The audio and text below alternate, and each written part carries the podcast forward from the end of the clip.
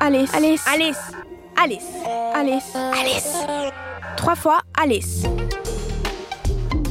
Salut, je m'appelle Patrick Isabelle et je suis écrivain. Je suis l'auteur de plusieurs romans pour les adolescents, dont la série Anna Caritas et les romans Eux et Camille, dont vous avez peut-être déjà entendu parler.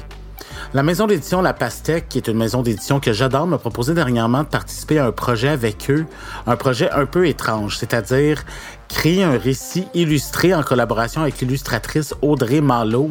Bon, comme je suis pas le genre à reculer devant un défi, surtout lorsque celui-ci est de nature littéraire, j'ai immédiatement accepté d'embarquer avec eux, je veux dire. Un projet d'écriture avec La Pastèque et Audrey Malo, je pouvais pas refuser ça. D'ailleurs, la pastèque m'a aussi dit ce matin qu'une amoureuse des livres qui s'appelle Alice avait plusieurs questions à poser sur mon métier, entre autres, et sur mon processus de création pour son propre balado. Je me suis dit pourquoi pas jouer de l'utile à l'agréable et en profiter pour lui parler de ce projet-là?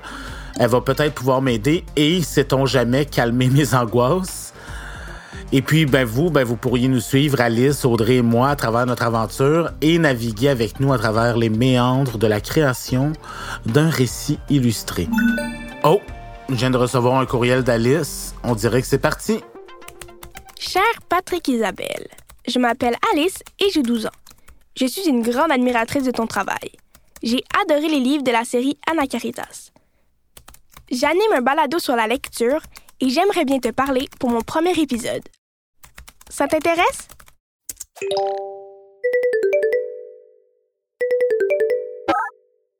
Allô? Salut Alice. Ça te va si j'enregistre notre conversation pour mon balado? Ben oui, y a pas de problème. Tant que tu me tutoies, y a pas de problème. Génial. Euh, ok, alors, attends. Voilà, ça enregistre. Salut, moi, c'est Alice. Bienvenue au tout premier épisode de mon balado sur la lecture. Les livres, ça me passionne. Je les dévore.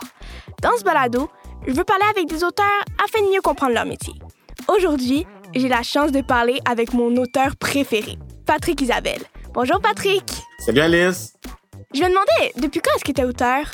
C'est une bonne question, je te dirais depuis toujours. Mon premier roman, officiellement, je l'ai écrit quand j'avais 11 ans. Fait que je te dirais que c'est vraiment là que ça s'est établi. J'étais en sixième année. Puis moi, je lisais des romans frissons. Je sais pas si tu connais ça, les romans frissons. Je sais qu'ils en ont réédité. Oui, oui, je connais. C'était très, très, très populaire quand moi, j'étais en sixième année. Tout le monde lisait ça. Puis je tripais beaucoup là-dessus. Puis j'ai décidé d'en écrire un. Fait que je me suis assis devant mon ordinateur parce que même si je suis extrêmement vieux, j'avais un ordinateur à l'époque. Et j'ai écrit mon premier roman. Ça s'appelait La valise mortelle. Ouais. J'ai même fait une jolie couverture avec une belle valise dessus. C'était mon premier roman et c'est vraiment là que j'ai développé la fibre de l'écriture. C'est-à-dire que j'ai réalisé que j'étais non seulement capable d'écrire, mais que les gens euh, pouvaient lire ce que j'écrivais puis aimer ça. C'est vraiment là que j'ai eu envie de devenir auteur. C'est ça, mais qu'est-ce qui t'a donné le goût d'écrire dans le fond? Ben, j'ai toujours été très, très créatif. J'ai toujours été très, très dans ma tête. J'étais un peu un enfant très, très solitaire. J'aimais beaucoup les livres. J'aimais pas tant la lecture. J'aimais beaucoup la bande dessinée. Moi, je voulais être BDiste d'abord quand j'étais enfant. Euh, mais j'étais très, très créatif. J'étais dans une école alternative au primaire qui s'appelle l'école Atelier, qui est dans le quartier Saint-Michel à Montréal, qui est une école où on met vraiment de l'avant euh, l'imagination puis la créativité des jeunes.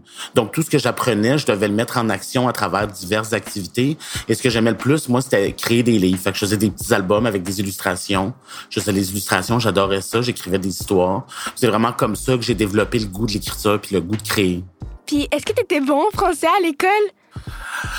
Pas tant que ça. Il y a un mythe qui persiste, là, que faut que tu sois très, très bon en français ou à l'école Ouais. pour devenir écrivain, et ce n'est pas le cas. C'est-à-dire que j'avais une certaine facilité à l'école parce que j'écoutais. J'étais très attentif en classe. Ben, je me forçais pas pantoute. Je j'aimais pas tant l'école que ça. Je m'emmerdais beaucoup à l'école.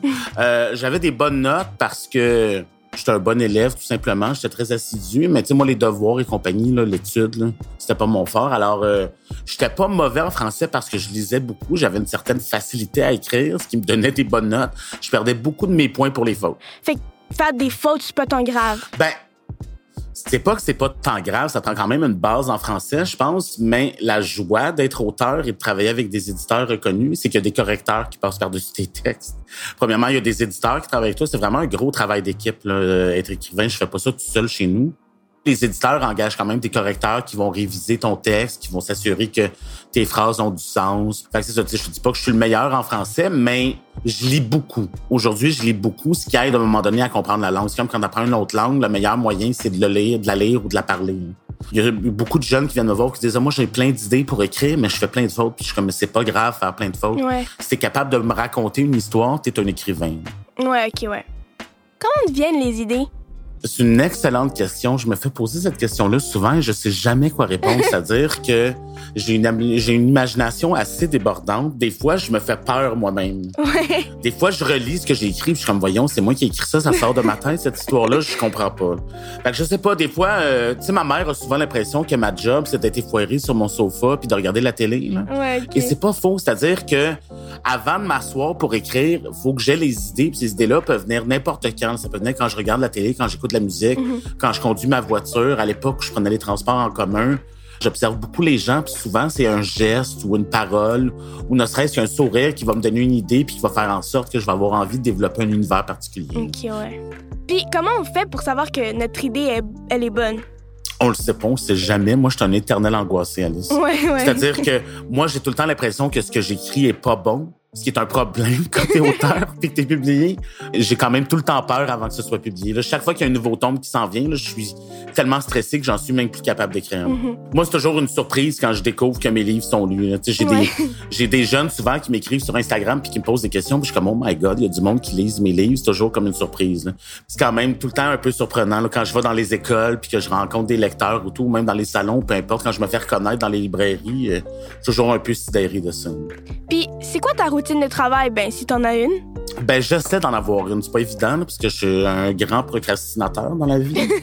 Alors, euh, j'ai comme pas le choix de me faire une routine puis d'essayer de m'asseoir à tous les matins devant mon ordinateur, Ouais. euh, que ce soit le lundi, le samedi ou le dimanche. Je sais, ben, c'est sûr que des fois, je me prends des congés, là, parce que je peux pas écrire 24 heures sur 24 dans ça. Ouais, ouais. Mais euh, j'essaie de m'asseoir le plus possible le matin devant mon ordinateur et d'écrire au moins trois heures par jour. Ok. Alors, j'essaie d'avoir une discipline puis d'essayer d'écrire. Je me donne tout le temps un objectif comme de 2 deux, à 3 000 mots par jour, ce qui est quand même énorme. Mhm. C'est ça, j'essaie de, d'écrire à tous les jours puis d'essayer d'écrire le plus possible à tous les jours. Si ça fonctionne bien, je vais écrire toute la journée jusqu'à temps que je sois épuisé puis que j'ai besoin d'aller souper. Des fois, ça arrive que j'ai pas vraiment d'inspiration cette journée-là ou que ça sort juste pas bien. Ouais. Fait que je vais relire ce que j'ai déjà décrit et retravailler ce que j'ai déjà décrit. Mais si j'arrête une journée, je vais perdre le fil. Puis c'est très, très dur d'arrêter d'écrire puis de revenir. C'est comme quand tu lis un livre. C'est dur d'arrêter un livre à un moment donné pendant une semaine puis de rentrer dedans. C'est la même chose quand t'écris. là. Fait que j'essaie quand même à tous les jours de retourner dans mon histoire, dans mon univers avec mes personnages puis de vivre avec eux ce qu'ils vivent.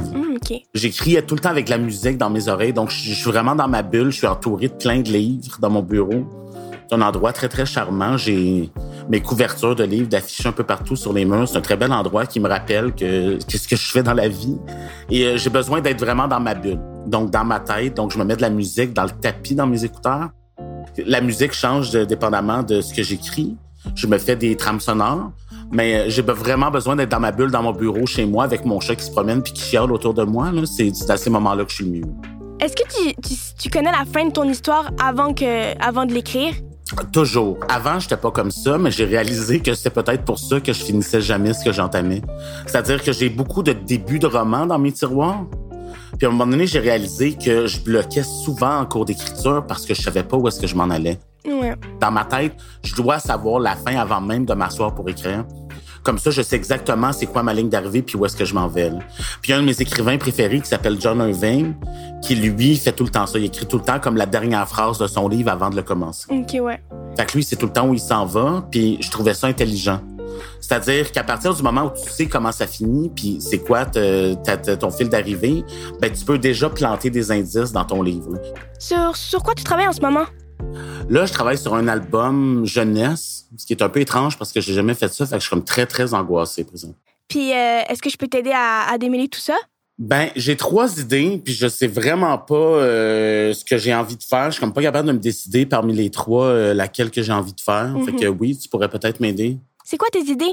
Ben là, j'ai un personnage en tête. Moi, c'est souvent comme ça que j'écris. Je pars d'un personnage, puis je crée un univers autour de ça. Et là, mon personnage s'appelle Alice. Ça tombe bien? hein? Non. Mhm. Mais là, sérieusement. Sérieusement. Ben, ma filleule s'appelle Alice, donc c'est un nom que j'aime beaucoup. Puis un de mes livres préférés, c'est Alice au Pays des Merveilles Ah! et Alice de l'autre côté du miroir. C'est, c'est, c'est, c'est quoi son histoire? Ah ben là, j'ai trois idées en fait. Fait que je me dis, je vais partir d'Alice qui traverse le miroir, puis je vais essayer d'imaginer ce qui se passe de l'autre côté du miroir. là. OK. Sans aller dans le- le- l'histoire originale. Donc, le premier, c'est Alice qui, traverse le miroir. Puis au début, elle arrive de l'autre côté, puis elle voit aucune différence. Il y a comme aucun changement par rapport à son monde normal. Ses parents sont les mêmes, son lapin n'a pas changé non plus. Même sa chambre est identique. là. Mais quand elle sort de chez elle, elle se rend compte que tout est énorme. Tout est plus gros. Elle est comme dans un monde où tout est quatre fois plus gros que la normale. fait que les autos sont énormes, les, les maisons sont énormes, les gens sont énormes. OK. Genre, sont vraiment gros. Même les écureuils ont l'air des hippopotames. OK, une grosse histoire. C'est ça, une très grosse histoire, voilà. Bon, j'ai une deuxième histoire où Alice traverse encore le miroir, hein, parce que bon, ses parents chicanent, puis bon, elle essaie de s'enfuir, fait qu'elle traverse le miroir. Mais là, sa chambre est vraiment différente. On dirait qu'elle vient d'atterrir dans un cauchemar. là. OK. Fait qu'elle elle dans un monde cauchemardesque, où tout est sombre, tout est un peu étrange, euh, tout est glauque. euh, son lapin est comme euh, vraiment pas beau, c'est comme un gros monstre. Puis elle va se retrouver face à la Alice de l'autre monde, de l'autre côté du miroir, mais qui est un monstre, là, carrément. C'est vraiment un monstre. Fait qu'elle arrive dans un monde de monstres, puis elle décide de se cacher dessous du lit. Donc Alice devient le monstre, l'humain dessous du lit. OK, lui, il est un peu plus épérant quand même. Ouais, ça c'est un peu plus, c'est un peu plus étrange. Moi, j'aime ça les affaires étranges, j'aime ça les univers d'horreur, comme tu le sais. oui. Et la troisième qui me tente, qui est vraiment le fun, qui va peut-être être compliqué à écrire, euh, c'est encore une fois Alice qui traverse le miroir et qui réalise que de l'autre côté, il n'y a plus rien qui a du sens. Donc tout est inversé. Si elle veut avancer, il faut qu'elle recule. Si elle veut aller à gauche, il faut qu'elle aille à droite. OK, ouais. Euh, les mots ont plus le même sens, donc tout est à l'envers. C'est comme un univers parallèle. Euh, elle a encore son lapin dans sa chambre, mais cette fois-ci, son lapin Mhm. lui parle OK. ce qui est un peu étrange. Et le lapin va lui lui donnerait genre une mission euh, urgente, euh, genre faut qu'elle se dépêche le plus possible. Si elle veut être capable de retourner de l'autre côté du miroir, sinon elle va rester prisonnière de ce monde à l'envers. Fait comme un, ça serait comme un peu absurde, euh, très très absurde là où il y a vraiment plus rien qui a du sens. là. Ça bouillonne vraiment dans ta tête, hein, Patrick? Trop. Écoute, j'ai une idée. Et si je demandais à mes amis ce qu'ils en pensent? Ah, c'est une bonne idée. Tu pourrais même les faire voter pour la meilleure euh, des trois idées. Oui. Puis je vais choisir la meilleure des trois. Ben, celle qui, qui a le plus de votes. Oui, bonne idée. Ça va leur faire plaisir. Puis à moi aussi. Je vais enregistrer une petite conclusion pour terminer l'épisode. Merci à tous d'avoir écouté ce premier épisode de mon balado. On se retrouve très bientôt. Patrick, j'ai une dernière question avant que tu partes. Dans ton livre, est-ce qu'il va y avoir des dessins? Euh, oui. Puis c'est-tu toi qui vas les faire? Non, moi, je j'ai pas ce talent-là, malheureusement. C'est l'illustratrice Audrey Malo qui va s'en charger. Est-ce que tu la connais? Oui, oui, oui, j'ai vu euh, les illustrations, c'est vraiment très beau. C'est superbe ce qu'elle fait. Ouais, ouais, vraiment. Puis je pense que je viens de trouver la deuxième invitée de mon balado. Ah, ben, je suis sûr que ça va lui faire plaisir. Ben merci Patrick pour la belle entrevue. Eh ben, ça me fait plaisir.